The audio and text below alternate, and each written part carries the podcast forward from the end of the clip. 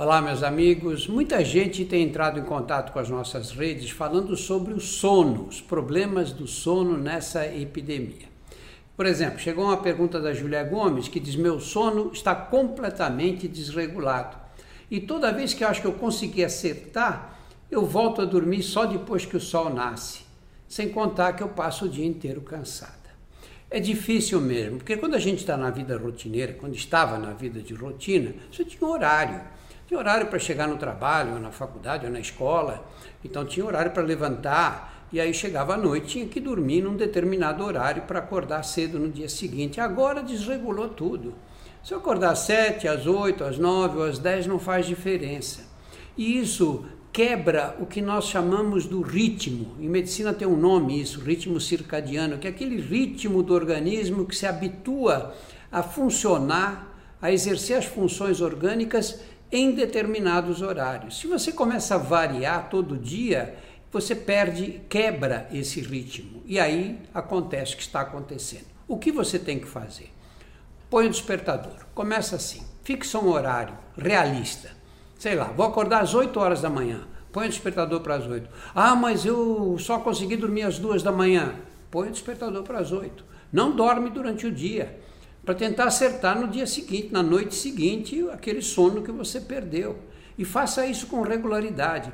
E vá para a cama todo dia, mais ou menos no, no mesmo horário. Não fica vendo televisão nem o computador, porque aquela luz azul ou celular, que aquela luz azulada, ela estimula os centros cerebrais e impedem e te mantém em vigília. Então não faça isso. Não tome café, não tome chá, esses chás com cafeína. Pode tomar chá de erva cidreira, erva doce, isso não tem problema. Mas chá comum tem excitante. O café é a mesma coisa. Os refrigerantes que têm cafeína também, todos eles. Então evite tomar isso depois das duas horas da tarde, que é para não interferir com o sono. A cafeína fica muito tempo na circulação. Procura ir para a cama uma luzinha baixa num, num, num, num abajur e leia um livro. E com calma, em silêncio, não fica ouvindo música, não fica se estimulando, porque fica lendo ali devagarinho e acabou. Conseguiu dormir? Conseguiu. Não conseguiu? Não fica rolando na cama, que só piora. Levanta um pouco, vai para a sala, senta no sofá com um livro, não liga o computador nessa hora Pega o livro, uma luz indireta e procura dessa forma acertar os horários. E tenta ter atividade física.